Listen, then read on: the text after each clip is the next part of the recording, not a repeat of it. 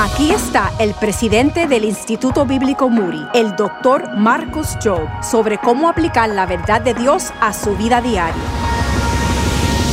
No vine a traer paz, sino espada, porque he venido a poner en conflicto al hombre contra su padre, la hija contra su madre, la nuera contra su suegra.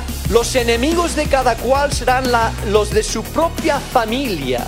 El que quiere a padre o madre más que a mí, no es digno de mí. El que quiere a su hijo o a su hija más que a mí, no es digno de mí. El que no toma su cruz y me sigue, no es digno de mí. El que se aferre a su propia vida lo perderá. El que renuncie a su propia vida por mi causa lo encontrará. Encuentra esperanza para tu vida en pasosaudaces.org.